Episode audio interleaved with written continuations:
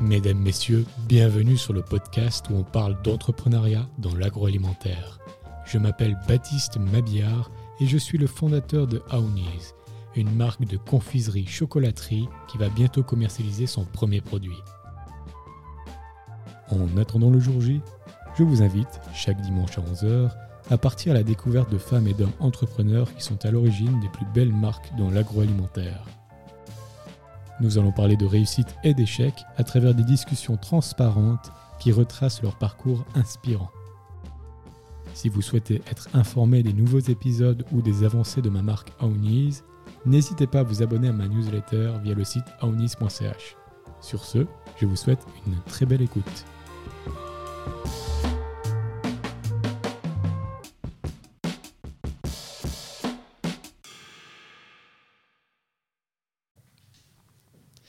Bonjour à tous et à toutes, bienvenue dans le podcast Ownies. Aujourd'hui, pour ce nouvel épisode, j'ai la chance de recevoir Stéphanie Favre, la co-directrice et cofondatrice de la petite épicerie. Bonjour Stéphanie, comment vas-tu? Bonjour, merci, ça va bien et toi? Ça va très bien, c'est un plaisir de te recevoir. J'aime beaucoup ton aventure entrepreneuriale et je suis impatient de voir un peu l'envers du décor. Donc je te propose de commencer tout simplement par te présenter et présenter la petite épicerie du coup. Euh, oui, donc euh, Stéphanie Favre, je viens du petit village dans le Gros de Vaud de Bavois, euh, où j'ai grandi, où j'habite toujours. j'ai 35 ans, je suis maman d'un petit garçon de 2 ans. Et puis, j'ai un parcours qui, est assez dans l'agroalimentaire, on va dire, enfin, dans tout ce qui est alimentation. Donc, je, je, gère une buvette d'alpage, qui est notre, notre alpage familial, dans lequel on a créé un restaurant euh, dont j'ai la gestion. Puis à côté de ça, on a lancé avec mon frère il y a, il y a maintenant 4 ans en arrière la petite épicerie. Excellent. Et du coup, comment s'est passée l'enfance, euh, ton enfance à, Bavois, dans le canton de Vaud?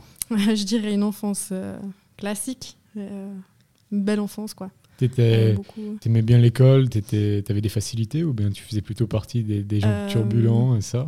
j'avais assez de facilité. Après, euh, j'étais juste derrière mon frère. On n'a qu'une année de différence, donc j'étais juste derrière. Et je dirais que euh, lui, euh, je pense qu'il écoute, il n'aimera pas que je dise ça, mais je pense que lui, c'était un peu l'élève brillant. Puis moi, j'étais un peu le, vilain petit canard juste derrière. Excellent. Et puis, du coup, tu avais déjà des prémices d'entrepreneuriat à ce moment-là. Enfin, dans le sens, est-ce que tu avais déjà l'envie d'entreprendre Tu avais déjà des envies professionnelles? Est-ce que tu vendais du jus d'orange euh, devant la, petite rue ou bien? Non, alors clairement pas. Je pense qu'à chaque fois, euh, dans mon parcours, ça a toujours été des opportunités que j'ai saisies, mais euh, que j'ai rarement créées, je dirais. Après, ben, mes parents sont aussi entrepreneurs, donc mon papa est fromager à la base. Enfin, ils ont toujours eu des entreprises, toujours eu aussi des collaborateurs avec qui on était beaucoup. Euh, donc euh, mon enfance a toujours été quand même autour de, du, travail et puis, euh, et puis de l'entreprise familiale. Quoi. Il parlait entreprise à table ou bien c'était quelque chose plutôt discret et ça ou bien est-ce que... Non, alors ça faisait vraiment partie de notre vie parce que c'est vrai qu'on a, on a toujours eu mon papa fromager qui avait bah, par exemple des apprentis qui vivaient avec nous donc ça a toujours été, ça faisait toujours fait partie de notre quotidien en fait. Je dirais que vie familiale et vie professionnelle étaient très très liées. Parce que vous habitez dans la fromagerie, enfin la fromagerie était dans, dans la même maison. Exactement, ouais. Ah oui, donc euh, ça, c'était pas un problème pour ton père, justement, de tout avoir euh, au même endroit où il arrivait à prendre du recul Ouais, ça a toujours été comme ça. Et puis, euh, puis enfin voilà, on est élevé comme ça, où, le travail faisait vraiment partie. et j'imagine qu'il travaillait énormément. Oui, ouais, ouais, ouais. Et puis toi, en voyant tout ça, ça te donnait envie aussi Tu disais, OK, plus tard, j'aimerais être pareil Ou bien est-ce que tu avais... Mais je crois que sur le moment, je me suis jamais trop posé la question. Enfin, voilà je pense que je suis une nature assez naïve, donc euh, je regarde toujours ce qui m'arrive et puis, euh, voilà. Ok, donc du coup, tu as fait l'école obligatoire. Après ça, tu as, as, fait des, plus grandes études ou bien tu as tout de suite du coup été aider ton père et ça Comment ça s'est passé? Euh, Non, alors oui, école obligatoire où j'ai fait, ben, avant ça s'appelait la voie pré-gymnasiale là, donc on dirigeait pas mal après sur le gymnase, mais moi j'étais pas trop à école, donc je suis partie sur un, un apprentissage. Enfin, D'abord, j'ai fait une année à l'étranger. Euh, et puis ensuite, j'ai fait un apprentissage d'employé de commerce, euh, commerce, en transport public, donc euh, principalement au CFF. Et puis par la suite. Pourquoi ce choix? parce qu'il fallait choisir quelque chose. ok, c'était pas, c'était t'aimais pas les trains spécialement. Non, après je pense que vraiment, donc au sein des CFF, c'est une société à part en fait qui engage les apprentis, donc on peut être placé dans plusieurs entreprises différentes. Et ce qui était vraiment intéressant, c'est qu'on changeait de place de travail tous les six mois. Donc, Et c'était quoi ton rôle en fait j'ai un peu tout vu qui se fait dans, le, dans le- les transports publics. Donc c'était autant être à une gare à vendre des, des billets et puis à gérer le- les arrivées des trains que euh, être à la direction à Berne. Quoi. Il y avait Et- vraiment eu de tout. Ok, vérifier les billets aussi dans le train lui-même ou bien Non, ça- alors ça, on a eu des petits stages pour faire un peu le tour de tout, mais euh, non, euh, en tant qu'employé de com, c'est vraiment plus euh, tout ce qui est vente, administratif, organisation d'événements aussi, ce genre de choses. C'était trois ans de CFC, c'est ça? C'était trois ans de CFC avec la Matus qui m'a permis après d'aller à l'école suisse du tourisme à Sierre. Et comment c'est du coup c'est passé ces trois ans? Est-ce que tu as, fini ça avec le sourire? Ou bien est-ce que tu as dit non non maintenant ça me plaît plus du tout, je change complètement?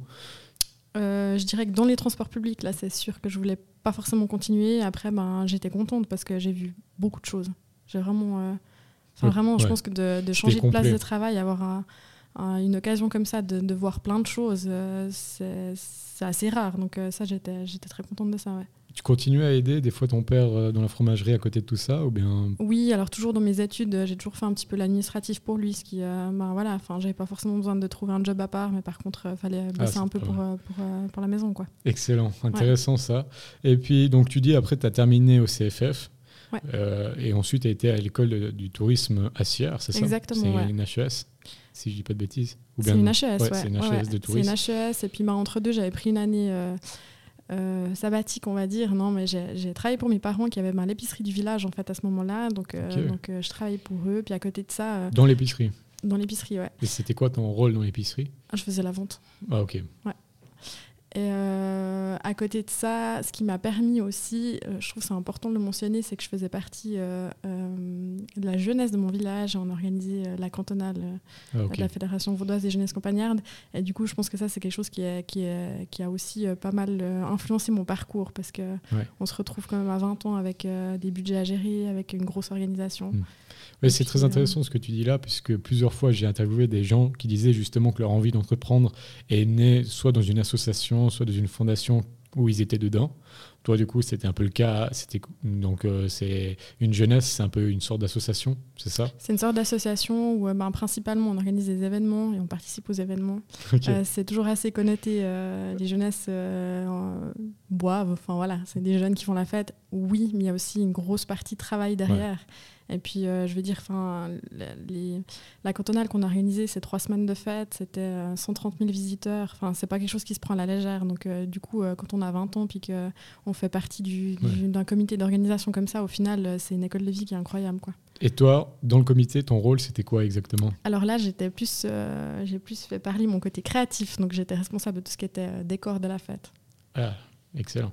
Et Ouais. ça, t'appréciais justement ce côté créatif, d'apporter euh, tout ça? Ouais, c'est toujours quelque chose que, que j'aime beaucoup. euh. que, que voilà sur le maintenant aussi tu fais. Et puis à côté de ça, tu dis tu travailles dans l'épicerie du village qui était tenue par tes parents, c'est ça Oui, exactement, ouais. En tant que vendeuse. Et puis là, Mhm. c'est pas du tout, ah, c'est pas du tout créatif à proprement parler. C'est Non, c'est plus, euh, on va dire que elle a été fermée juste après, donc, euh, donc on avait arrêté après. Mais, euh, enfin, j'espère que c'était pas à cause de moi, mais non, je crois pas. je pense pas que ça avait un, un lien. Mais non, non, mais c'était plus sociable, quoi. Euh, c'était vraiment euh, les petits. le euh, contact les- avec le client. Ouais, voilà, les, les personnes âgées qui venaient. euh, Et ça, voilà, t'appréciais aussi, du coup Ça, j'appréciais, ouais, ouais, ouais. Donc euh, on a ce côté créatif qui était dans justement la jeunesse, ce côté très social euh, et puis aussi de gestion. Il y a quand même euh, une part importante de gérer les stocks et ça dans la petite épicerie. Et puis euh, après, il y avait aussi ce côté, euh, tu continuais à faire de l'administration pour euh, la fromagerie de ton père, de tes parents, ou bien ça c'était... euh, Ouais, pour l'exploitation de mes parents. Enfin, mon papa avait plusieurs casquettes aussi, donc du coup, oui, je, je- je continue un petit peu ça. Donc tu avais plusieurs facettes quand même. Là, c'était plutôt très complète. Autant de la créativité que de la gestion administrative, que de la côté Ouais. social et ça. Ouais, enfin, C'est- le côté créatif, c'était plus un peu un hobby, quoi. Ouais, c'est... Voilà. Oui, c'est bon. Tu avais l'air de dire quand même que c'était des gros événements que vous organisiez. Donc, Oui, euh, c'était un gros événement. Oui, oui, ça c'est clair c'était le plaisir, mais quand même avec derrière euh, Oui, beaucoup d'attentes. ouais, ouais. Donc euh, après ça, tu as été donc c'est l'année sabbatique, elle a duré un an, c'est ça? Mhm. Tu avais quel âge plus ou Enfin, moins? sabbatique, euh, ouais, je travaillais quand même. Ouais, c'est Euh, bon sabbatique, ça veut ça veut dire aussi travailler. Oui. Théoriquement, c'est une année qu'on prend en off. Oui, voilà, j'avais pris une année off, on dira comme ça. Euh, j'avais 22 ans. 22 ans. Et puis après ça, c'est là, à la fin du coup de cette année en off, c'est là où tu décides donc de, de partir à Sierre, Oui. donc euh, dans le canton du Valais. Mhm. C'est pas été trop difficile euh, ce, non, ce passage. J'ai vraiment apprécié. euh, du coup, j'ai fait un peu plus de deux ans là-bas. Euh, non, j'ai apprécié Donc tu es arrivé à en Sierre. Valais. Là, j'imagine que tu avais un, un petit studio là-bas, tu faisais, ou bien tu faisais l'aller-retour. euh, Non, non, je faisais pas l'aller-retour, euh, mais ouais, j'étais logée euh, pas très loin. Et là, c'est là où tu commences l'HES en tourisme. Exactement. Et là, c'est donc trois ans, c'est un bachelor que tu fais. C'est un bachelor, ouais. Et comment ça s'est passé en fait, ces trois années dans cette école? Bien, bien, bien. Une école complète aussi. Je dirais qu'on n'en sort pas spécialiste dans un domaine, mais plutôt généraliste dans plein de petites choses. Oui, et puis surtout, tu es aussi dans un canton où le tourisme, c'est très important. Et c'est une école qui a une très bonne réputation sur ce côté-là. Oui. Donc euh, j'imagine que ça, ça t'apporte aussi beaucoup de choses. Mais toi, en fait, pourquoi tu as fait exactement cette école de tourisme? Tu avais une vision après euh, de continuer dans ce domaine ou bien? Euh, oui, à la base, oui. J'ai toujours aimé les langues, j'ai toujours aimé voyager. Et euh, je crois que depuis que je suis sortie de l'école, je me suis dit que je voulais faire cette école, en fait. Enfin, Ouais. l'é- L'école obligatoire, je m'étais dit, je veux partir là-dedans. Qui s'est pas vraiment confirmé par la suite. Mais, euh, mais euh, enfin, voilà, ça a toujours été euh, quelque chose que je voulais faire. Donc, donc ouais. Parce que après aussi, tu apprends, comme tu dis, les langues. Oui. J'avais vu sur ton LinkedIn que tu avais l'anglais et l'allemand qui étaient avec des compétences professionnelles. Ça, tu l'as appris dans cette école ou bien tu l'as appris autrement? Euh, oui, en fait, j'ai fait une année en- avec les germanophones à Sierre. Ah, ok, oui. Donc, euh, ouais. Bilingue. Euh, bilingue, euh, je dirais pas totalement, mais ouais, j'ai fait une année avec les germanophones. J'étais partie aussi un petit peu à l'étranger avant, donc euh, ouais, allemand et anglais, ça allait assez bien. Puis après, dans mon apprentissage, j'ai fait une partie à Genève Aéroport, donc j'ai aussi pas mal dû euh, parler, parler anglais en fait. Avec les. CFF. Ouais, avec les CFF, ouais. Ah, c'est intéressant et puis c'est surtout des super bonnes bases de savoir parler les langues. Surtout en Suisse, on a quatre langues. J'ai vu que tu avais des notions d'italien aussi. Donc euh, je sais pas ce que ça veut dire notion euh, pour toi. Voilà, là, c'est vraiment euh, notion scolaire, quoi. Enfin, vraiment. Notion scolaire, j'ai une petite partie de famille qui est en, en Italie, donc du coup on allait aussi de temps en temps, donc je pense que ça a un peu entraîné. Mais, mais Et voilà. Hyper intéressant. Et puis, du coup, si on revient sur cette école de tourisme, donc elle se termine avec un bachelor. Oui. À ce moment-là, tu as le bachelor en poche. Tu as quand même une super base avec tout ce que tu as déjà fait. Qu'est-ce que tu fais du coup? Alors en fait, entre deux, il s'est passé que ma maman passionnée de cuisine a voulu lancer un restaurant en fait dans notre alpage. Donc, toi, tu étais encore à Euh, l'école. J'étais encore à l'école euh, du tourisme. ouais. Ouais. Euh, donc, enfin, les circonstances ont fait qu'en gros, euh, il y avait de la place dans le restaurant, enfin dans le, dans le chalet. Il y avait possibilité de créer un, un restaurant Mhm. et que bah, du coup mes parents se sont lancés. Euh, j'ai fait partie euh, de la chose dès le début parce que c'est moi qui ai fait en gros les demandes d'autorisation. Ça a toujours été à mon nom en fait le, restaurant. Et euh, du coup depuis le début participer un petit peu aux travaux mais sans plus que ça. Puis après moi j'y travaillais pendant, pendant les vacances en fait en été. Hyper intéressant. C'était un alpage à la base. À la base, à la base c'est un alpage euh, qui appartient depuis plus de 200 ans à ma famille, que mon père a repris il y a, je dirais, 25 ans. Et lui, bah, un fromager de métier, il a relancé la fromagerie euh, à l'ancienne euh, dans le chalet. avec donc, des euh, vaches aussi. Avec les vaches qu'on traisait, le fromage qui était fait juste à côté. Et puis, euh, voilà, de fil en aiguille, plus assez de place pour les vaches dans l'écurie. Donc, euh, les vaches traitent dehors, l'écurie libre. Mhm. Et puis, ma maman qui a dit, en gros, ben, on fait un resto, quoi. Hyper intéressant. Il est où cet alpage? Vallée de Joux, en dessus des, des charbonnières. Ah, ok. Très belle vallée du coup. Et puis, donc. euh, c'est hyper. Enfin, déjà, on voit vraiment que tes parents étaient aussi des, des grands entrepreneurs, puisque du coup, il était fromager, il y avait cette épicerie, il y Ils le sont toujours, ouais, ouais. Donc, euh, ils le sont toujours tout à fait. Et maintenant, ben, ils lancent ce, ce restaurant. Ouais. Donc, toi, tu faisais partie, comme tu l'as dit, de l'aventure dès le départ. Et puis, concrètement, toi, ça ça t'a donné, je pense, beaucoup de motivation et d'envie de, de continuer cette aventure, de, à la fin de l'école, de, de te mettre à 100% là-dedans. Ouais, alors bah, il y a aussi les circonstances. euh, euh, donc il y a mon oncle aussi qui faisait partie de, de l'aventure, qui lui a repris après une autre buvette, et puis euh, ma maman qui avait des soucis de santé. Du coup, j'ai repris. vraiment, je suis sortie des études et j'ai repris le restaurant direct, quoi. Quand tu dis sortir des, des études, c'était quand tu as eu ton bachelor ou bien tu as même arrêté là Non, non, j'ai eu mon bachelor et j'ai repris direct derrière. Euh, le but, c'était juste de faire une année ou deux, puis éventuellement de partir ailleurs pour peut-être reprendre après. Ouais. En fait, au fur et à mesure des années, euh, j'y suis restée, quoi. Et là, ton rôle, du coup, quand ça s'est ouvert, euh, cette buvette et ça, c'est plutôt un restaurant, du coup, à proprement parler. Ouais. C'est pas vraiment une buvette. Quand ce restaurant s'est ouvert, ton rôle, c'était quoi exactement? C'était administratif? Tu faisais tout? Admin et service. Ouais. Euh, et puis ben, par la suite, j'ai vraiment fait tous les postes. Quoi. Parce Après, c'est vraiment. Vous étiez combien? Au Euh, départ bah, ça a commencé tout petit. Euh, franchement, on ouvre un restaurant, on ouvre les portes, on n'a aucune idée de, de ce que ça va donner. Quoi. Enfin, donc, du coup, on a engagé après euh, des collaborateurs euh, petit à petit pour en arriver aujourd'hui à un restaurant où il y a, je dirais, entre euh, une, une dizaine de collaborateurs suivant la saison. Mais c'est vrai que quand on ouvre un restaurant, il y a quand même beaucoup de choses à faire. Déjà, il faut se faire connaître. Il faut Ouais. développer quand même une carte qui est attrayante ouais. et qui est intéressante. Et là, comment, comment vous. Enfin, il faut aussi avoir des cuisiniers. Enfin, tu me dis Ouais. que ta mère aimait beaucoup cuisi- cuisiner. Du coup, c'est certainement peut-être elle qui était du coup au, au fourneau. Au début, ouais, c'est elle qui était au fourneau, puis après, on a engagé. euh, Et comment ça, comment ça s'est passé justement ce lancement pour se développer cette carte, se faire connaître et ça? Bah, je dirais qu'on a, on avait déjà une grande chance à la base, c'est qu'un restaurant d'alpage, euh, ça fonctionne. C'est vrai. Voilà. Après, ben, mon papa fait les fromages à côté, c'était ses propres fromages qui étaient faits. Enfin voilà, le, le côté aussi euh, Ouais. proximité euh, fait que. euh, voilà. Après, c'est une Artisanal est ça. artisanale. Après, c'est une carte qui reste simple. Enfin, dans les, les chats d'alpage, c'est pas des recettes euh, Ouais, pas en général. Hein, c'est pas du tout péjoratif ce que je dis. Non, non, c'est- quoi comme recette pour, par ordre d'idée à peu près enfin, ben, c'est la fondue, c'est Ouais. les au fromage. Après, on a rajouté Les les les macaronis, les assiettes froides. Enfin voilà, c'est pas, c'est pas des cartes qui sont. Enfin déjà, c'est des cartes qui restent fixes, qui ne bougent pas. Ouais. Donc, euh, donc c'est, je dirais que c'est plus facile qu'un restaurant euh, en ville, par exemple. hein. Excellent. Ben, du coup, vous bénéficiez déjà euh, de l'aura de l'alpage qui avait déjà, je pense, ses clients fidèles. Euh, vous êtes dans une, euh, une vallée qui est quand même euh, ben, très fréquentée et qui est Mhm. connue aussi touristiquement parlant. Et puis ta mère était donc euh, au fourneau, toi tu t'occupais du reste et ça. Et ça s'est développé. euh, donc là, tu avais quel âge plus ou moins? C'est, c'est 26 ans, 25 ans? Euh, quand j'ai repris, j'avais 24 ans. ouais. 24 ans. Et puis à ce moment-là, euh, ça, ça marche été-hiver ou bien seulement non, alors c'est, euh, c'est ouvert euh, uniquement l'été. Donc on est ouvert environ 6 mois par année. Et l'hiver, du coup, toi, tu. Ah, moi, j'en ai profité pour voyager.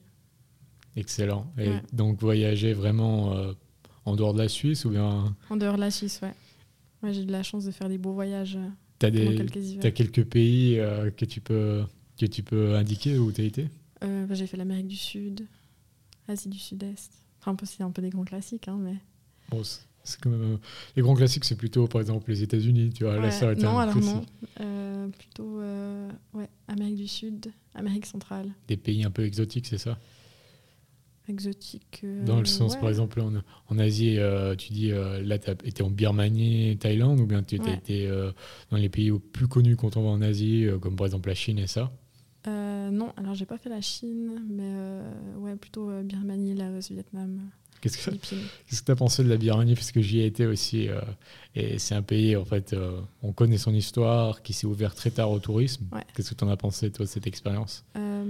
Expérience, je vais dire euh, différente parce qu'on a fait autant les parties touristiques que les parties pas du tout touristiques au sud. Hmm. Donc euh, les parties touristiques, euh, c'est magnifique, mais il y a trop de monde. Bagan, Ouais. Yangon, Mandalay et tout ça là. D'ailleurs, je crois qu'ils ont après, ils ont un peu euh, restreint. hein. Ouais. À Bagan, d'ailleurs, tu peux plus monter. Enfin, nous, on pouvait encore monter sur. Ouais, alors je sais pas si tu as été au Mont Popa à côté de Bagan, mais Ouais. euh, c'est vrai que moi quand j'y étais, ça commençait, c'était pas si longtemps, c'était à 2-3 ans. Euh, ils commençaient justement à restreindre énormément les, Ouais. les accès à certains endroits. Donc nous, c'était encore pas restreint, donc euh, je trouve un peu. On voyait que c'était un peu le début parce qu'il y a peu de respect. Donc, Ah les gens montaient à Bagan sur les temples et ça. Ah ouais, clairement, ouais. Ouais, ouais. Non, là, maintenant, c'est interdit. Et puis, qu'est-ce que tu as, aimé dans tous ces voyages? C'était aussi le contact humain, la découverte de nouvelles cultures, ou bien c'était simplement voir des paysages? Non, non, euh, le contact humain pour moi c'était important, donc. euh, Donc ouais, beaucoup. Le plus possible en contact avec les gens, quoi. Ouais. Et puis, du coup, tu as gardé euh, là maintenant des, des souvenirs aussi, et puis des expériences qui t'aident aussi professionnellement. Clairement, ouais. Ouais, J'adorais faire les marchés, ce genre de choses, et je pense que c'est pas pour rien que ouais, c'est, c'est- là-dedans, quoi. c'est excellent de se dire. Donc, ça durait combien d'années, en fait, ce, ce moment où tu travaillais l'été dans, dans l'alpage, et puis euh, Euh, dans le restaurant, et puis euh, l'hiver en voyage? je dirais 6 ans. Donc, tu as fait six grands voyages. Euh, non, il y a des années où j'ai fait des, plus petits voyages, avec des fois plus en Suisse, à profiter d'aller skier. Je faisais prof de ski aussi dans les, dans les camps de ski, ce genre de choses. Quoi. J'imagine que ça devait être très très enrichissant ces six années. Et puis tu allais seul, tu allais accompagné dans ces voyages? Souvent accompagné, ouais. Après, je dirais que c'est chouette. Après, euh, ça, ça, peut faire rêver de dire, OK, on bosse l'été, on voyage l'hiver. Mais après, ben, l'été, c'est du 7 sur 7. Oui, c'est saisonnier. Euh, c'est entre 10h et 15h de travail par jour. Il y en a beaucoup qui font ça, par exemple en vallée, qui travaillent l'hiver sur les pistes. Et puis l'été, du coup, euh, ils profitent, ben, si par exemple ils font un sport comme le surf, ils profitent d'aller au bord de la mer et ça.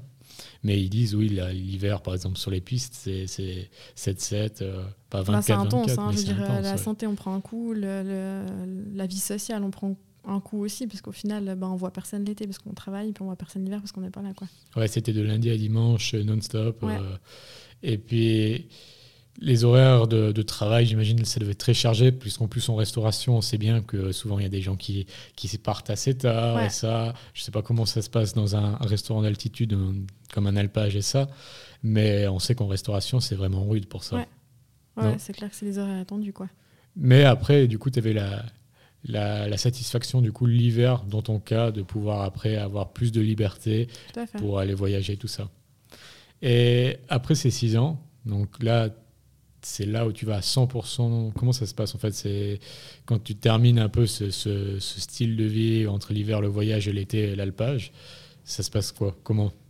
Euh, bah, Je dirais que c'est arrivé un peu. Euh, bon, une année entre deux, j'avais pris un, un, autre job voilà, j'ai envie de retester un peu une vie professionnelle différente. Donc j'avais pris un autre job que j'ai pas tenu longtemps. j'ai fait même pas une année, j'ai démissionné parce que c'est vrai que le travail en entreprise, bah, je me suis rendu compte que ça me convenait plus du tout. Mmh. Euh, que j'avais besoin vraiment de, enfin voilà, d'un peu plus d'indépendance, puis d'être aussi un peu euh, aligné avec ce que je faisais, ce qui n'était pas le cas où, où j'étais partie. Donc euh, ça, pendant une année, on avait mis le restaurant avec un, responsable. Et puis, euh, puis voilà, j'avais fait une autre expérience. Et puis autrement, moi, je dirais que c'est avec l'arrivée de la petite épicerie. Euh, c'est juste que la petite épicerie, c'est un projet qui, à la base, était censé rester à Bavois. Donc on voulait faire un, commerce pour notre village et s'arrêter là. Et puis après, bah, on a vu le potentiel. Puis on s'est dit, ben, il faut donner de l'énergie dans ce projet-là. Donc du coup, je consacre moins de temps au restaurant je mets un pourcentage vraiment défini euh, et plus sur l'année aussi euh, pour la petite épicerie. Donc tu arrêtes euh, temporairement de travailler dans, cet alpage. Mhm. Tu fais ce travail comme employé. Comment ça s'est passé le retour en tant qu'employé? Est-ce que c'était un peu difficile? Oui, ça a été difficile, ouais. ouais. Parce que, les horaires fixes. Oui, et puis c'est surtout. Après, il y avait la satisfaction, par exemple, d'avoir les week-ends de libre et puis justement en plus de vie sociale. Ça, c'était super chouette. Mais après, de, de, revenir à un job oui, parce que c'est souvent ça quand on, entreprend et qu'on est indépendant. Retrouver un patron, euh, c'est un peu compliqué. Donc, euh, je ne sais pas si toi, dans ce cas, tu as, vécu ça, ou bien sinon, au final, ça n'a rien changé. Mais par exemple, moi, je sais que je ne pourrais jamais retourner dans une entreprise euh, avec un patron et ça, parce que je suis trop électron libre pour, pour ça. Moi, mm. Ouais, je pense que j'en ai fait l'expérience. quoi. Oui, et puis donc, ça a duré un an, c'est ça? Ouais, même pas. Et puis euh, après ça, donc c'est là où la petite épicerie euh, commence à naître avec euh, ton frère. Mmh, avec mon frère et puis moi aussi mon conjoint et puis un ami d'enfance, on était quatre à la base. Et puis comme tu l'as dit, c'est impressionnant la, tâche que tu as avec Bavois entre la jeunesse et ça, parce que bah, ça fait plaisir à voir. Souvent les gens quittent les villages et ils vont dans les villes. là, on voit quand même que, que tu as envie de faire bouger les choses aussi dans le village. Donc j'espère qu'ils sont reconnaissants. et tu as ouvert cette petite épicerie c'est qu'elle le dire, la petite épicerie. Et là, comment ça se passe en fait, euh, cette première, euh, le local, qu'est-ce que vous faites Comment ça se passe? Euh, bah, je dirais que déjà pour lancer le projet, c'était un peu ben, voilà, une discussion de copains en disant Ah, mais il y a un truc qui se fait avec, avec le digital qui fait qu'il y a un magasin qui fonctionne sans, sans personnel. Puis qu'on s'est dit Go, on essaie sur Bavois. Quoi. puis tout de suite, on a, je dirais qu'on a eu un peu un déclic. En premier lieu, il y avait mon frère et moi, donc on a eu un petit peu un déclic les deux. Puis on s'est dit Ah, il faut qu'on on regarde si il y a quelque chose qui est faisable. Vous avez créé tout de suite une société ou bien euh, On a attendu, on a déjà été voir une société parce que nous, euh, informatique, c'est pas notre domaine, quoi. Donc euh, c'est vrai quand on parle d'un commerce qui fonctionne avec le digital, mais en gros la première personne qu'il faut aller voir, c'est quelqu'un qui peut faire une application, quoi. Donc du coup, c'est ce qu'on a fait. et puis, bah, il s'est avéré déjà que créer une application, c'est un, budget qui est important. Mmh. Et puis là, on s'est dit, bon, ben, soit on se lance dans le projet, puis on essaie vraiment de faire quelque chose, soit on laisse tomber. Quoi. Puis on a tout de suite décidé de, de foncer. Euh, donc euh, voilà, ça a mis, on a mis beaucoup d'énergie dedans pendant, je dirais, les premiers mois pour euh, voilà, faire un cahier des charges, dire on aimerait que ça fonctionne comme ça, comme ça. Parce que l'application, ça avait. Comment vous l'avez financé du coup? Puisque, comme tu l'as dit, c'est un certain coût. On l'a financé nous-mêmes. Ah, ok, avec les économies de chacun. ça, ouais. Et puis à ce moment-là, j'imagine qu'il y a quand même une société qui se crée. On crée une société, ouais. Et là, c'est une SRL dès le départ. Une SARL dès le départ. Et euh, vous divisez en quatre le, le capital, j'imagine. Chacun apporte euh, chacun une part euh, similaire à l'autre. Tout à fait. Et puis l'application se crée. Donc ça prend combien de temps pour développer une application comme, comme Ils ont fait celle-là assez vite. hein. Ils ont fait, je dirais que le- la première version qu'on a eue, c'était peut-être trois mois après. Et ça, c'est incroyable. Donc, du moment où il y a eu la première idée jusqu'au moment où l'application s'est faite, Six mois. Six mois. Ah, c'était rapide. Et à ce moment-là, donc, il y a l'application. C'est bien beau, mais il manque le local. Il manque le local. Donc on s'est posé la question, qu'est-ce qu'on fait? Et euh, bah là, on s'est dit, on prend un conteneur euh, maritime qu'on s'est amusé à, à refaire, À poncer. à- Enfin voilà, on a passé quelques week-ends dessus. Et, euh, et voilà. Ah, donc, c'était aussi. Il y avait réellement un projet. C'est ça qui est bien d'entreprendre entre amis. Après, tu vas, tu vas me donner ton avis si c'est vraiment bien, qu'est-ce que tu en pensais ça. Mais il y a aussi ce côté, OK, le week-end, on se voit et on fait un projet ensemble. Euh, ben, comme tu as dit, au lieu de pimper une voiture, ben là, c'était un conteneur. euh, et j'imagine que ça devait être une- aussi une belle expérience en- d'un point de vue social. Clairement, ouais. Et donc, le conteneur, c'est bien. Il y a l'application qui peut ouvrir le conteneur, mais le conteneur, il est vide. Voilà, donc il a fallu aller chercher les producteurs. Là, quand on dit à des producteurs, euh, en fait, au bout d'un moment dans le, dans le projet, on s'est dit, mais tiens, vu qu'on peut donner. euh, donc l'idée avec l'application, c'était de, de pouvoir ouvrir la porte, de pouvoir scanner des articles, d'avoir une gestion de stock en fait euh, derrière. Et puis après, on s'est dit, mais si on peut nous avoir la gestion de ce stock, pourquoi est-ce qu'on pourrait pas la donner aux producteurs Et puis qu'en fait, qu'ils gèrent eux-mêmes leurs propres produits? Dans le. dans le container. Ok, donc ils viennent eux-mêmes mettre dedans. Ouais. euh. Donc au fait, on change un petit peu de, de, de système traditionnel. Donc normalement, l'épicier, il fait quoi? Il achète des produits, il le met lui en il les met rayon. en rayon, il les revend. Euh, nous, on s'est dit, mais en fait, on va changer un peu le, le- la manière de penser. Et en gros, on propose cette plateforme physique et digitale, on va dire, euh, enfin, digitale comme on appelle maintenant, Fichitaire. aux producteurs. Oui. Et en gros, ça fait un espèce de, de regroupement des selfs de la région. Donc ça veut dire que le producteur, il peut voir sur l'application son niveau de stock dans, Exactement. dans le conteneur. Ouais. Et puis le consommateur, lui, il peut rentrer dans le conteneur grâce à l'application et acheter du coup ses produits. Exactement. Donc là, il a fallu convaincre un peu les, les producteurs de dire bon, ben, nous, on fait un nouveau modèle d'affaires au final qui n'existe pas. On vous propose de venir. Après, ben, vous avez les risques, par exemple, de vol. On met en place euh, des mesures de sécurité, donc la porte sécurisée. On sait qui est dedans à quel moment. Il y a des caméras. Enfin voilà, il y a tout ça qu'on met en place pour Mhm. sécuriser vos produits. Et puis après, une commission dessus pour que, pour que nous, on puisse euh, en vivre, quoi, puis faire tourner le, le système. C'est excellent ce concept. Et puis justement là, les premiers qui arrivent, vous les appelez au téléphone tout simplement avec le bâton de pèlerin. Alors, bah, euh, ce qui est facile euh, quand on est dans un petit village, c'est que bah, déjà, tous ceux du coin, euh, des alentours, je dirais, de- du village même et des alentours, on les connaît. Donc, euh, Ouais. au final, euh, on appelle déjà les copains. et puis, euh, Donc ils viennent déjà, vous voilà. couvrez déjà fromage, pain, et, enfin toutes les denrées euh, de base. Exactement. Et les autres denrées, enfin je sais pas si du coup vous vendez euh, d'autres choses que par exemple l'alimentaire, par exemple des produits de soins et ça. Vous vendez aussi ce On vend aussi, ouais. Et là, du coup, c'est, je sais pas si à Bavois il y avait un type qui faisait du shampoing et des savons. Bah oui, on a cocooning à Bavois, donc... euh, Bon, bah alors, mais euh, par exemple, j'avais vu aussi que dans la petite épicerie, il y avait des, typiquement d'autres produits qui n'étaient pas forcément Oui. dans le périmètre. Et là, ça, ça s'est passé comment? Alors, euh, grosse discussion à la base. Est-ce qu'on vend vraiment... euh, Enfin, dans l'idéologie de la petite épicerie, on ne vend que ce qui est produit à côté de la petite épicerie? C'est vraiment ce qu'on voudrait faire, voilà, principalement. Donc à Après- côté, c'est dans le périmètre euh, de Bavois. Exactement. Après, ben, il y a la réalité des choses, c'est qu'on est dans un village où il n'y a pas d'autre commerce.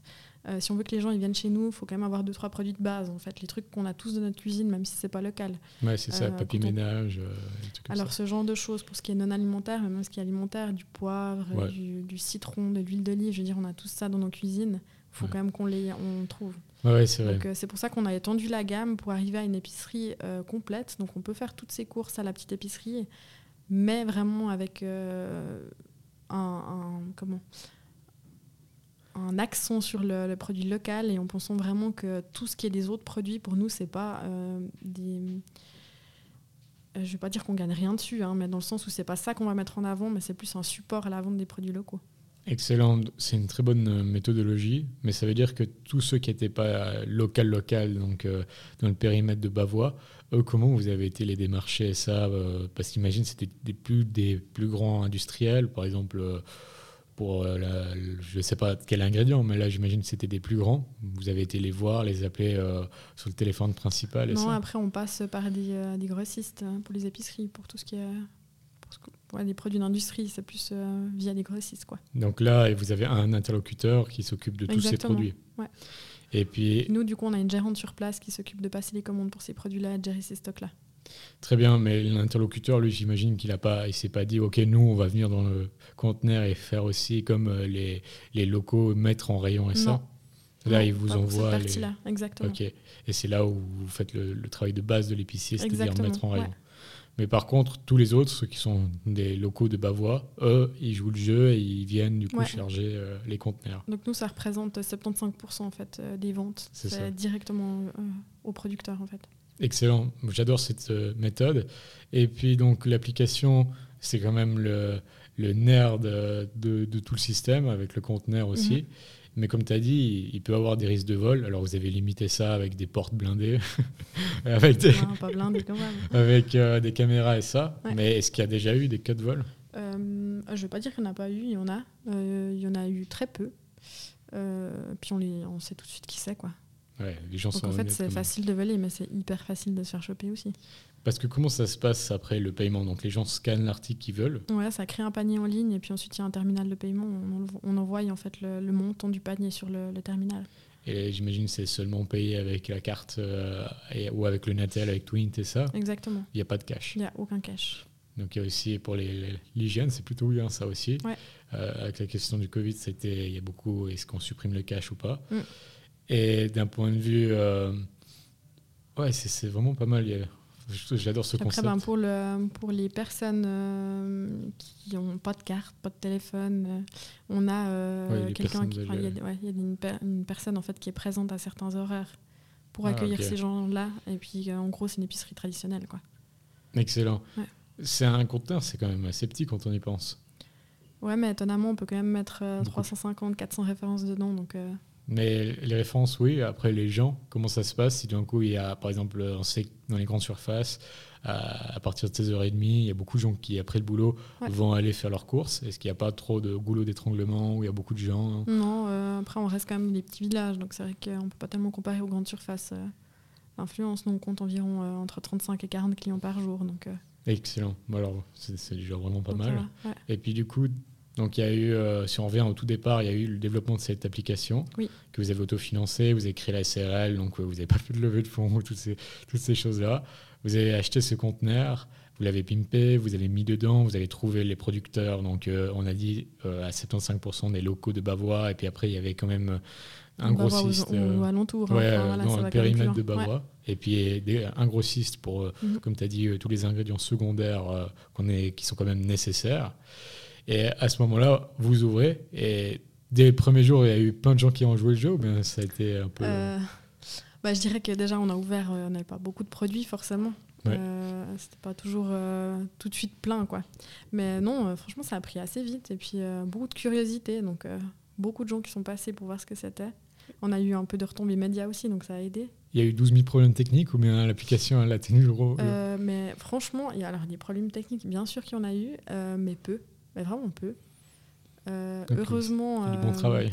du bon travail et puis euh, je pense qu'on on, on est vraiment content d'avoir euh, d'avoir fait un partenariat, enfin un partenariat, d'avoir travaillé avec une, une entreprise qui est en Suisse.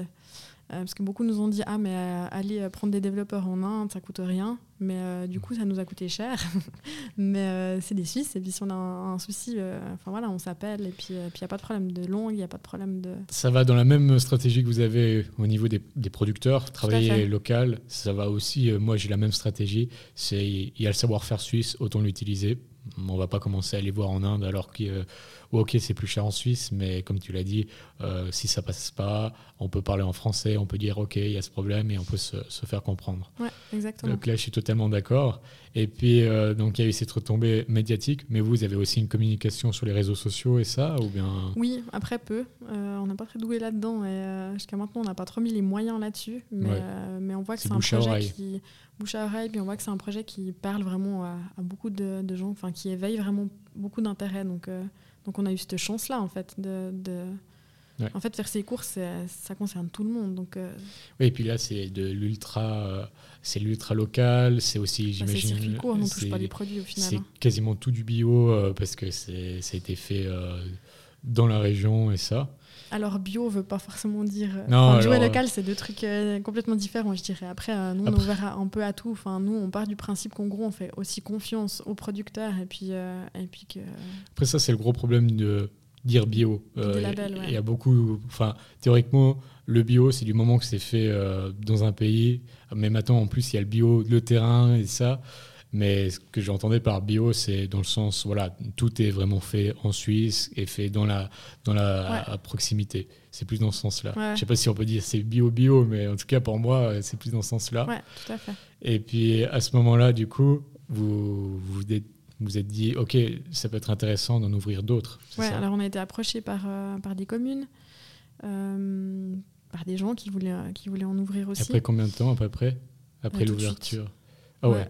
C'est après même pas un mois euh, après. Ouais, on a eu des demandes assez rapidement de- d'autres villages qui avaient cette même problématique parce qu'en fait, euh, on se rend pas compte, mais il y a beaucoup de villages qui ont, qui ont ce problème-là, des épiceries qui ferment. Euh, Malgré les folk euh, et les PAM et ça. ouais, mais. Folk et PAM, il faut quand même un certain Ouais, chiffre d'affaires, donc ils vont pas non plus n'importe où, ils vont pas dans Ouais, les c'est petits vrai. villages. Donc, euh, donc des, enfin voilà, des, des villages qui ont cette problématique, qui veulent un commerce dans le village, mais qu'ils savent que c'est pas rentable, donc il faut trouver une solution. Ouais. Euh, on a eu pas mal de contacts, donc on a fait la première franchise, on l'a ouverte, euh, que je dise pas de bêtises. On l'a ouverte en plein pendant le Covid, en 2020. Donc vous avez, mars 2020. vous avez opté pour le système de franchise. Donc euh, vous n'avez pas été vous ouvrir, c'était donc la commune qui. Alors, par une, une déduction simple, c'est que, de nouveau, comme tu as dit avant, pas de levée de fonds. On Ouais. n'avait pas forcément les moyens de financer d'autres. C'est ça. Enfin, on n'avait clairement pas les moyens de financer d'autres. Du coup, la franchise avait été euh, un moyen de, de, pouvoir en ouvrir euh, rapidement. Quoi. Ouais, c'est la, la stratégie Starbucks, euh, McDonald's et ça. Là, c'est en, en grand, mais il y a aussi des petits qui font ça. Ouais. Mais du coup, ça, ça demande la franchise, ça demande donc de trouver euh, le franchisé. Ouais. Et c'est lui qui investit euh, le conteneur. J'imagine que c'est toujours le, le même principe. Alors, c'est pas toujours un container. Donc euh, là, sur les sept euh, qu'on a, on a euh, quatre containers et trois, c'est dans les bâtiments existants. Donc, c'est des communes qui avaient en fait euh, un local. Euh, et puis le système, il s'intègre très bien aussi dans un local existant. Donc, euh, Là, C'est excellent, mais pas que ça. du coup, le franchisé doit trouver ce local. Ouais. Et lui-même aussi doit trouver euh, ses partenaires. Ouais. C'est ça. Et il doit toujours respecter le- la règle du périmètre. Alors oui, il y a une charte euh, pour les produits. En, en général, euh, ils engagent euh, à l'interne dans la commune ou le franchisé lui-même une personne un peu porteur de projet qui fait justement qui monte un réseau de producteurs pour achalander l'épicerie. Exactement. Et puis après, j'imagine que vous bénéficiez toujours de ce contact pour la- les grandes surfaces, euh, pour tout ce qui est des autres produits. Donc c'est toujours lui qui vient aussi pour les autres épiceries. Exactement. Et puis globalement, après, le, le franchisé, il, il donne à peu près combien de pourcents euh, à la maison mère, euh, donc à vous Alors 10%. Ouais. Euh, 10% pour la petite épicerie et il garde 10% et le 80% va au producteur. ah, c'est, peu par rapport à ce que fait Starbucks et ça? Ouais. C'est, même très intéressant. Et donc si quelqu'un se dit, OK, moi j'aimerais dans ma commune ouvrir euh, une petite épicerie, faut nous contacter. il faut contacter. et puis après, euh, il y a, j'imagine, un contrat de franchise qui est mis en place. Ouais, bah nous on va déjà regarder aussi euh, un peu. euh. Ça coûte combien à peu près pour un franchisé d'ouvrir une petite épicerie? Ah mais comme ça je peux vraiment pas dire, ça dépend vraiment du contexte. Ouais, euh, mais par fourchette pour donner peut-être envie à certains auditeurs de Non, mais franchement, comme ça, je veux pas donner de prix parce que, parce que je pense que ça serait pas représentatif de ce qui peut. Enfin, ça peut pas refléter la réalité. Je veux dire, chaque, situation est différente. Ça dépend du local, ça dépend de la taille, ça dépend de tellement de choses. que- mais on dépasse pas le million. Ah non, clairement pas. ok, bon, Ouais. alors ça. Non, non, c'était juste. euh, c'est pas. toujours intéressant pour les gens qui se disent, ah ben, qui cherchent euh, Mhm. à repartir dans une nouvelle vie professionnelle, s'ils entendent, ah ben tiens, ça m'intéresse hyper beaucoup, voilà, c'est savoir si c'est dans l'ordre de prix qu'ils ont, et qu'ils peuvent mettre ou pas du tout. Ouais, mais c'est vrai que ça dépend, je peux pas. Ouais, ça dépend beaucoup, je pense, de la région et ça. mais c'est des prix raisonnables. Et puis après, vous êtes quand même là pour aussi aider d'un point de vue logistique, d'un point de vue mettre en place les choses. et puis il y a une charte. Y a... La personne n'est pas envoyée au casse-pipe euh, tout seul euh, avec son petit baluchon. Non, non, il y, a beaucoup de, de, documents aussi, tout ce qui est administratif, qui sont préparés euh, pour les franchisés. Très bien, donc il y en a sept actuellement Enfin, 6 franchisés et une, euh, du coup, euh, c'est la, la, vôtre à proprement Exactement, parler. Et puis, ça continue à grandir. Il y a, Oui, alors on a été. Euh, ça va un petit peu moins vite que ce qu'on avait prévu à la base. enfin, voilà, c'est un peu comme tout projet, hein, ça prend plus de temps que prévu. Il y a les autorisations à demander, ça devient de plus en plus compliqué. Donc, voilà. Mais, mais oui, ça grandit. Ouais, on a ouvert la première en Suisse allemande là au mois de juin. excellent, bravo. J'ai vu qu'il y en avait une à compter. En Valais Non, c'est Saviez. Ouais. Ok. Chandelin, exactement. Chandelin Chandelin sur Saviez, ouais. Ah oui, oui, c'est vrai, il y a, une région de Ok. Parce que Chandelin, c'est une autre commune du Valais. Oui, exactement. Mais, euh, sur la commune de Saviez. Et l'ambition, donc, il y a cette euh, petite épicerie qui s'ouvre euh, en Suisse allemande. Ouais. Vous voulez quitter la Suisse? Ou bien ça va rester que en Suisse? Alors on a déjà eu pas mal de demandes à l'étranger. pour l'instant, on n'a pas, on s'est concentré sur la Suisse. Ouais. La suite, on verra. Parce que on se dit, ce concept, il est excellent. Ouais. Donc déjà, bravo. C'est cool, merci. Et puis, euh, on se dit, mais en Italie, en France, en Italie surtout, euh, il y a tellement de producteurs locaux mm. qui font du, des bons fromages, de la bonne viande et ça. Ou bien même en France, c'est ça. C'est des pays qui se prêteraient bien à avoir aussi leur petite épicerie. Il y a aussi plein de villages en France qui sont reculés et, qui qui sont pas assez grands pour accueillir euh, un carrefour ou je ne sais quoi.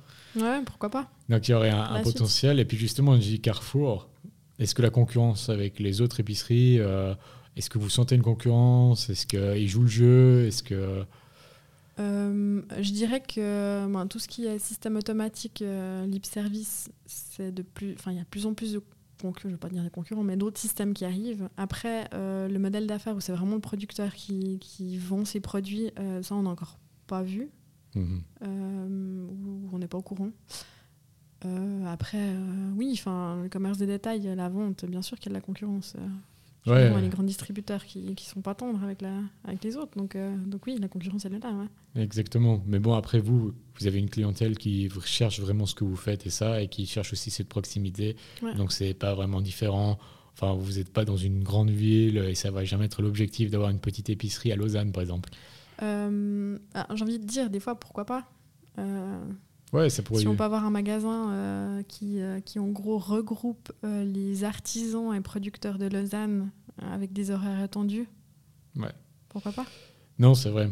Après, d'un point de vue sécurité, il y a d'autres problèmes en ville qu'il n'y a, pas Il y a d'autres problématiques, il y a d'autres il y a d'autres technologies aussi qui peuvent être mises en place, qu'on n'est pas allé plus loin pour l'instant parce qu'on n'en a pas besoin, parce que il y a très peu de problèmes de vol. Après, il y a d'autres choses qui peuvent être faites euh, sur lesquelles on, réfléchit déjà et qu'on travaille déjà. Donc, euh. Parce que dans un village, tout le monde se connaît, donc euh, c'est assez facile de retrouver le type qui a. Bah, nous, de toute façon, on a les numéros de téléphone, donc on est tous enregistrés avec nos numéros. Donc, ouais, c'est ça. La personne qui rentre. Ah oui. Puis il y aurait peut-être aussi la possibilité d'enregistrer une carte d'identité. Oui, tout à fait. Pour aller plus loin. Il y, y, a plein de choses qui se font. Enfin, je veux dire, la technologie, maintenant, ça va loin. Ouais, c'est vrai que c'est pas bête, la carte d'identité ou la carte de crédit comme, euh, comme preuve. Pour... On a vu aussi des, des choses qui se font avec des euh, qu'on repère. Hein. Enfin, un peu, on voit un peu l'exosquelette du client qui rentre, on regarde les produits qui prennent. Non, mais je veux dire, ça va hyper loin. Hein. Mais nous, pour l'instant, carrément, on n'a pas besoin de ça, quoi. Et puis, le système fonctionne très bien. Et justement, tu dis, il y a d'autres boutiques connectées euh, qui sont là et qui sont indépendantes. Par exemple, je sais que Biofruits, ils avaient aussi lancé ce type de boutique. Oui. Mais j'imagine c'est pas, comme tu as dit, c'est pas de la concurrence, c'est plus des gens dans, leur coin. Ou bien il y a vraiment, vous ressentez aussi des gens qui font pas la même chose que vous, puisque tu as dit que tu étais justement le seul au niveau de la gestion des producteurs et ça. Mais est-ce que commence, tu commences à avoir une énorme vague euh, dans ce concept? Euh, Oui, je dirais que ben voilà, des manières d'étendre les horaires, il y a de plus en plus de personnes qui recherchent et on voit de plus en plus de concepts qui arrivent. Moi, la première fois que j'avais vu, pour la petite histoire, c'était sur une île en Bretagne, l'île de Bréa, où il y avait une épicerie comme ça qui s'était qui s'autogérait. et c'était en plus il n'y avait pas de carte, c'était avec du cash et puis il y avait en plus la, la caisse de cash qui était là où il fallait mettre dedans le montant. Bon là ça allait quand même très loin d'un point de vue euh, confiance euh, sur le consommateur. Mais oui, c'est vrai que c'est, je trouve le concept est incroyable, mais juste les horaires, du coup, c'est, c'est quoi exactement les horaires de- des petites épiceries? Ah bah, on peut rentrer H24. Ah ouais, c'est ça. Donc euh, même la nuit, à Ah minuit, ouais. euh, à 3 heures du matin, si je suis à Beauvais, euh, je peux aller m'acheter ma sauce tomate. Clairement. Ah, c'est Ouais. incroyable. Ah bah déjà, ça c'est... Ok, alors ça c'est un, excellent argument ça. Parce que pour les gens qui travaillent, bah, moi j'ai travaillé boulanger, donc j'avais des horaires qui étaient décalés et je devais aller acheter des choses à la station-service Mm. des fois. Ouais, il n'y a pas d'autre Et option. puis on sait que euh, certaines stations-service, la qualité euh, des produits, euh, c'est pas Mm. non plus ce qu'ils recherchent à, à prendre, pas toutes, hein, mais la plupart. Mm. Donc c'est quand même incroyable ces histoires. Ça veut dire que théoriquement, euh, 24-24. Ah, tu peux aller acheter tes légumes euh, à 2h du mat, quoi, en rentrant de soirée.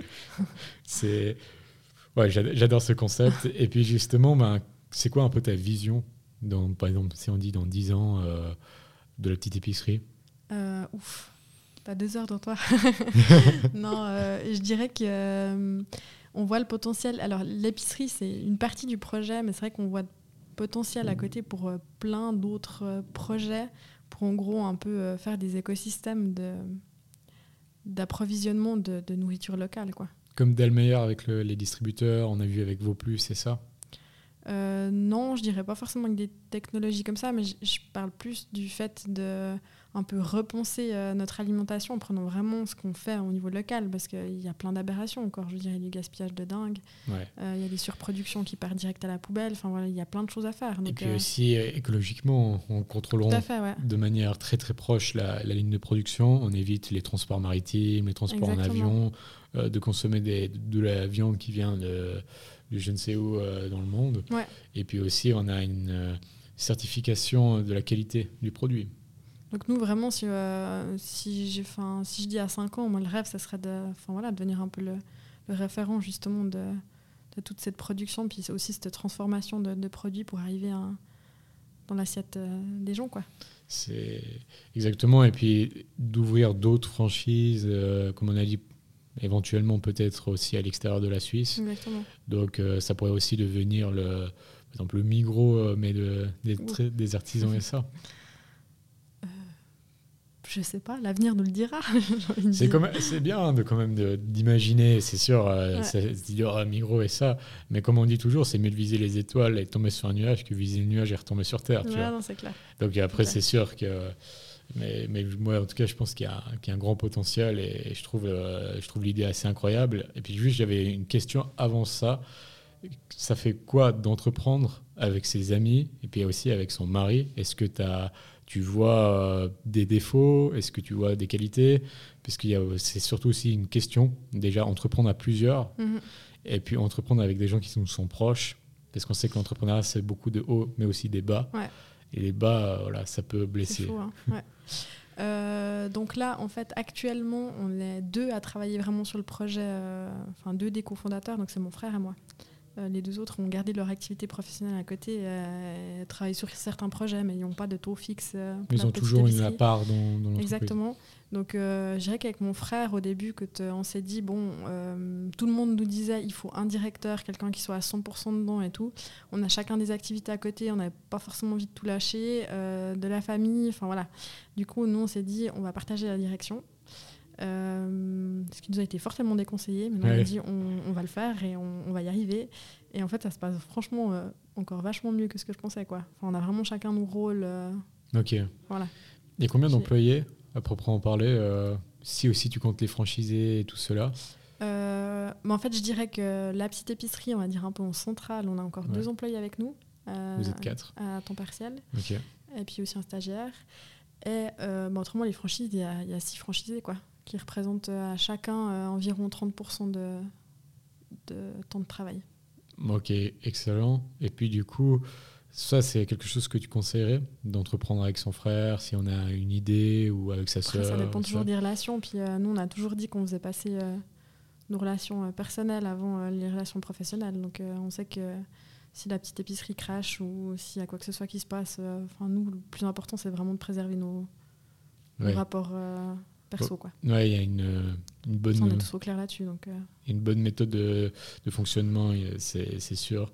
Et puis, euh, globalement aussi à côté, tu disais que tu avais, toujours le restaurant oui, que tu gères ouais, le, au niveau administratif surtout. Ok, plus au service, c'est ça, à part des fois Euh, ouais, peut-être? pour dépanner, mais. Ouais, pour ouais. dépanner. Donc administratif, et là, une dizaine de personnes, tu avais dit plus ou moins Ouais. de- quand, dans les grandes périodes. Et là, entreprendre aussi, c'est le même principe euh, avec la famille, c'est d'abord le, le personnel avant le professionnel. Ouais, et puis ça, ouais. ça permet d'éviter les, euh, que si ton coup il y a un- vraiment un, un gros shutdown, que du coup il y a aussi les relations qui tombent euh, et tout ça. Exactement. Donc mais euh, après, c'est cool parce que du coup, euh, voilà, on fait un apéro avec des copains, puis au final, c'est quand même aussi une réunion de travail, quoi. Donc, euh, donc c'est chouette. Non, c'est un côté vraiment cool. Enfin, quand ça se passe bien comme ça, franchement, c'est vraiment top. Oui, c'est ça. Non, non, quand ça se passe bien, euh, c'est sûr Ouais. que là, ça peut que aller. Après, c'est vrai qu'il y a beaucoup de gens qui disent, mais c'est plus avec un la- associé, c'est c'est des fois quand ça va vraiment pas. euh, quand on arrive vraiment dans les derniers retranchements, ça peut aussi détruire les amitiés et ça. Mais bon, dans ton cas, il y a quand même beaucoup de garde-fous et ça, et de, euh, vous avez pas mal bétonné les choses pour éviter de- d'arriver dans cette situation. Ouais, alors ça, je pense que c'est super important. Faut Dès le vraiment départ, parler mettre, dès le euh, départ, parler des situations qu'on n'a pas envie de parler. Qu'est-ce qui se passe si, euh, si quelqu'un n'est plus là? Qu'est-ce qui se passe euh, si on se fâche? Qu'est-ce qui se passe C'est euh, voilà. Dès le départ, ça, quoi. dès Ouais. le départ, il faut le faire. Ouais, ça vraiment, on nous l'a toujours conseillé, on l'a fait. Et ça, je pense que ben, du coup, après, on est clair là-dessus, on oublie et puis, C'est un très bon conseil ce que, Ouais. ce que tu dis là. Donc tu conseillerais pardon, de, dès le départ de mettre les choses au clair, de parler justement des sujets qui fâchent pour Mhm. qu'au moins ce soit fait, et de dire aussi, je pense, dès le départ, toi tu fais ça, on fait ça, moi je fais ça et ça. Ouais. Et voilà, comme ça chacun sait, sait, euh, qu'est-ce qu'il fait en fait. Et après aussi, essayer de rester, enfin, je veux pas dire détaché, parce que de toute façon, on est hyper impliqué, mais euh, se dire que, enfin voilà, au final, c'est un, un job, quoi. Enfin, Tu travailles beaucoup dans le sens... je euh, sais pas, je sais pas ce que veut dire beaucoup. Ouais, il y a quand même une euh, beaucoup. c'est- Il y a quand même euh, ce que veut dire beaucoup, c'est c'est plus que ce que fait normalement, ce qui est autorisé, enfin ce qui est ce qui est recommandé par. euh, Bah après, euh, je dirais que le travail, c'est une chose, mais c'est surtout le, le- la charge mentale, quoi, que ça représente. Ouais, on en pense, on pense toujours au travail. Ouais. Mais si par exemple par par jour, tu fais des horaires assez normales ou bien Non, je fais des horaires normaux, ouais. normaux. Ok. Ok, excellent. C'est 8-9 heures de, de travail à peu près. Ouais, ouais. C'est intéressant parce qu'il y a beaucoup de gens aussi qui écoutent et qui posent la question. euh, Ouais. Voilà, ils savent pas s'il faut travailler 12 heures par jour. Ouais, ou- mais après, on décroche pas vraiment. Je veux dire, euh, souvent, euh, je lis des trucs le soir, euh, c'est pas forcément un roman, quoi. C'est plus des trucs par rapport au job. Enfin, voilà, je sais pas Ouais. qu'est-ce qui est travail, pas travail, mais je veux dire, quand c'est ta propre euh, entreprise, de toute façon, t'es plus impliqué. Mais tu essaies quand même façon, de tu garder vas- une vie sociale et une vie ben, privée Oui. et de pas tout mettre les œufs dans la vie professionnelle. le après, week-end, tu essayes que- d'avoir un week-end, week-end. Ah, je pense qu'il y a, c'est avoir des enfants. Ouais. Donc euh, là, de toute façon, Tu es euh, obligé. ouais. on, on a envie aussi de décrocher plus quand on. Donc le samedi, dimanche, c'est off. C'est off. Bah, Ouais, non, bravo. Pas tout le temps. Bravo. Ouais, Non, non, clairement pas tout le temps. Globalement, Voilà. c'est plutôt Non, ça. il y a des moments off. Ouais. Excellent. Et puis, euh, j'ai déjà posé euh, les deux dernières questions. Il y en a juste encore une. Euh, parce que, comme toujours, on peut encore en discuter parce que tu as, un super parcours. Et puis, ce que tu fais, c'est vraiment beau. Donc, déjà, félicitations. Je trouve la petite épicerie, c'est une super aventure. Et même le restaurant familial, euh, c'est dur à gérer des restaurants. Là, ça fait maintenant bientôt 10 ans qu'il existe. Donc, c'est déjà preuve que ça marche bien. La, la dernière question, c'est tu sais bien que moi, je vais lancer euh, ma marque de confiserie chocolaterie. Mhm. Et je voulais savoir si tu avais un conseil à me donner. Tu en as déjà donné quelques-uns, mais est-ce que tu as un conseil qui te vient en tête? Non, mais je pense que enfin, reste euh, transparent sur euh, bah, la provenance de tes produits, comment tu le fais, puis d'où ça vient. Ok, respecter euh, le consommateur. Exactement. C'est un très très bon conseil. En tout cas, je te remercie mille fois pour cet épisode. Bah, merci à je te toi, remercie pour ton temps. Et puis, bravo encore pour ce parcours. Tu pourras Merci. aussi féliciter ben, du coup, toutes les personnes qui sont avec toi. Bravo à Et- toi aussi, hein, parce que c'est aussi quelque chose de se lancer Oui, alors, c'est. là-dedans. On pourrait faire un, peu un épisode aussi pour décrire, parce que c'est- vraiment les hauts et les bas, et comme tu dis, Ouais. on, on y pense tout le temps. Mais merci beaucoup. Et puis, euh, bah, j'espère que je pourrai te faire dégu- déguster une fois pour avoir ton avis, euh, Avec vu- vu que tu aimes bien euh, manger ça. Et puis, euh, et puis, du coup, merci pour tout. Merci à toi.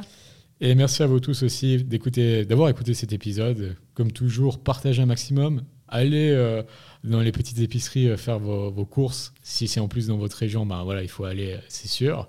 Allez aussi dans le restaurant dans le restaurant familial, donc dans la vallée de Joux. Il faut profiter. Et puis merci d'être toujours des auditeurs, d'écouter ce podcast, de le partager. Ça fait vraiment plaisir. C'est comme ça qu'on va le faire grandir et ainsi de suite. Puis comme d'habitude, on se retrouve la semaine prochaine pour découvrir un nouveau parcours dans l'entrepreneuriat, femme ou homme. Et c'est toujours avec un énorme plaisir, vous le savez bien. Et d'ici là, portez-vous bien. Merci.